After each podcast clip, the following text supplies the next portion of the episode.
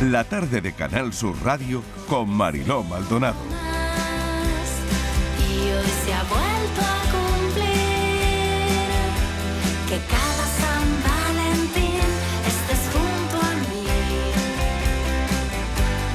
San Valentín a la vuelta de la esquina, cinco y media. Esto es la tarde de Canal Sur Radio. Estamos con Borja Rodríguez. Saludo de nuevo a Estíbaliz Martínez. Hola, Martínez, ¿qué tal? ¿Qué tal? San Valentín a la vuelta de la esquina. Hombre, y creo miércoles, que. ¿no? Que viene. Hay, sí, Miércoles ah, que viene. Claro, hay mucha Por información. cierto, que, San que- Valentín sí. y miércoles de ceniza. No sé si esto quiere decir Mira, algo.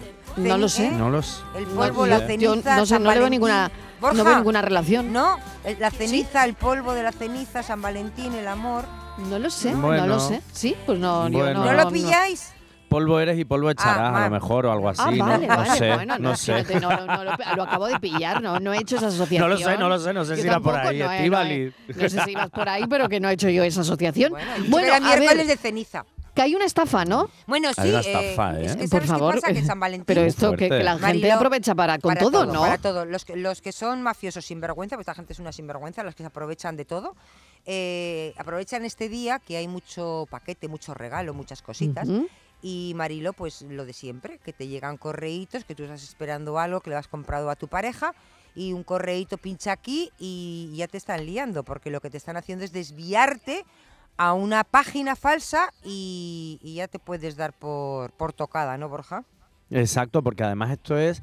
¿Qué pasa? Pero ¿cómo En es la estafa? A ver. que- Porque, por ejemplo, la estafa es, te, te llega un correo, un mensaje de una empresa de mensajería paquetería, te dice, tienes un regalo.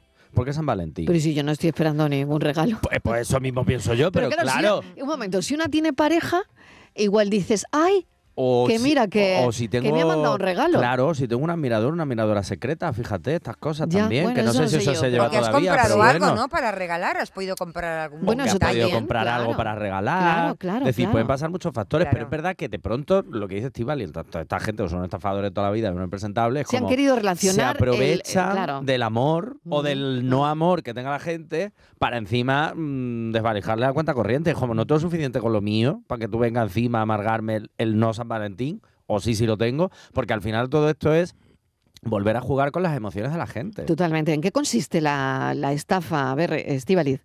Pues es lo que te eh, dice Hemos indagado, Es ¿no? decir, claro, lo que te dicen es lo, lo propio Mariló, te mandan un mensaje, te dice pincha en este link para desviarte porque hay algún, algún problema y lo que te están desviando es a, a una bolsa, a un lugar donde ellos te pueden robar absolutamente. O sea, una se web quedan falsa, digamos. Totalmente Claro. y se quedan absolutamente con, con todo. Así Tú metes que tus muchísimo. datos y, y la hemos liado. Es un poco más de lo mismo, Marilo, pero es que aprovechan Exacto. todo, ¿sabes?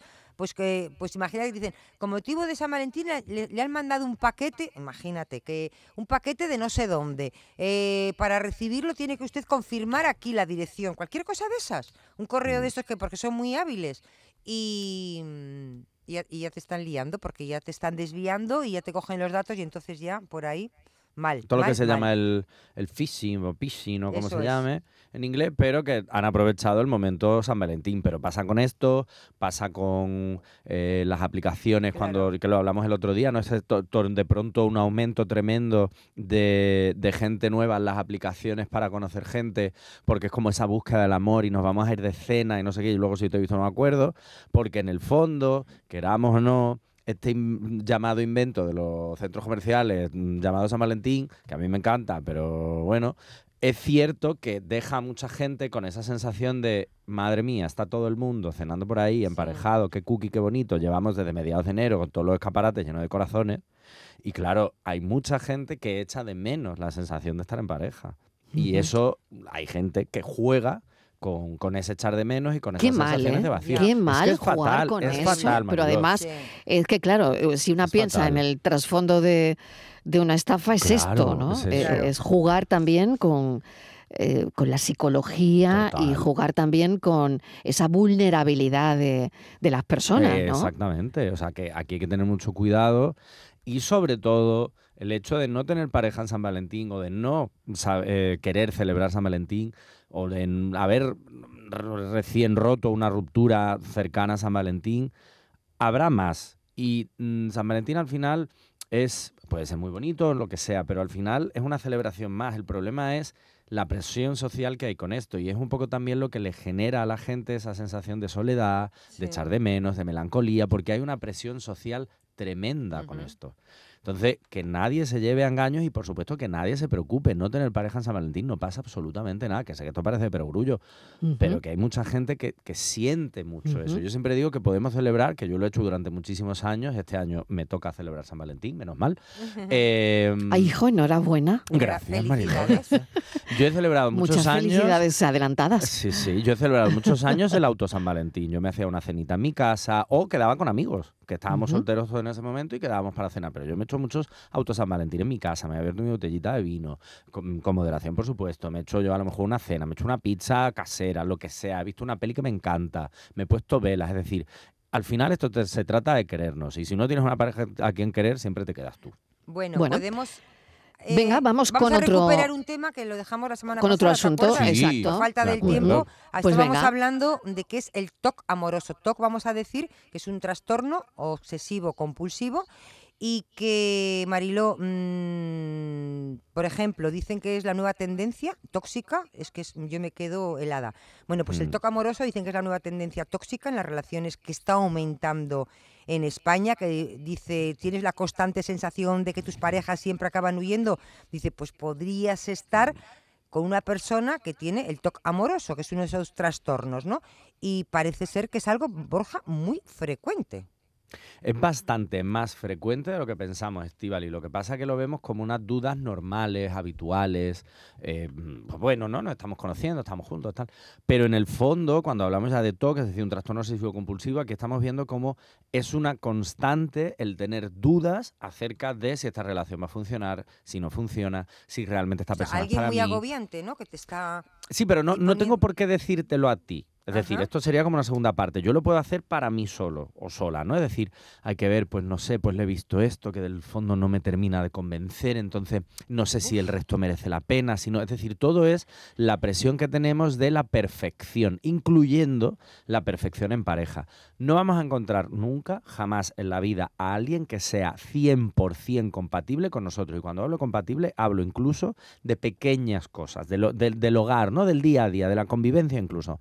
Es muy difícil y eso no va a ocurrir. ¿Qué pasa? Que ese planteamiento constante de se va a acabar, no será para mí, pues yo me esperaba otra cosa, las expectativas, todo esa rumiación que se llama es lo que genera esta sensación de TOC, que además puede venir acompañada, como tú decías, Estivali, no solo de un malestar para mí, sino también de plantearte dudas a ti, pruebas de, entre comillas, de amor, que no son de amor, son pruebas, em, que al final lo que hacen es pruebas de- de, una, de uno de los de ellos a- al otro, es decir, de la Claro. persona que tiene este TOC, esta, este trastorno, pr- probando constantemente eh, la relación o la sinceridad o el amor de la otra persona. Exactamente, que es como eso- buscar eso- pruebas, Eso chequeos, que- como si fuese un no- chequeo al que no médico. tiene, al que no tiene el trastorno, al final acaba trastornándolo. Claro, porque eso- por es eso es total, claro. total, Estivali, porque además esto es lo que te lleva al final a que sea una relación tóxica. Si yo tengo esos pensamientos rumiativos, pero yo soy capaz de gestionarlos,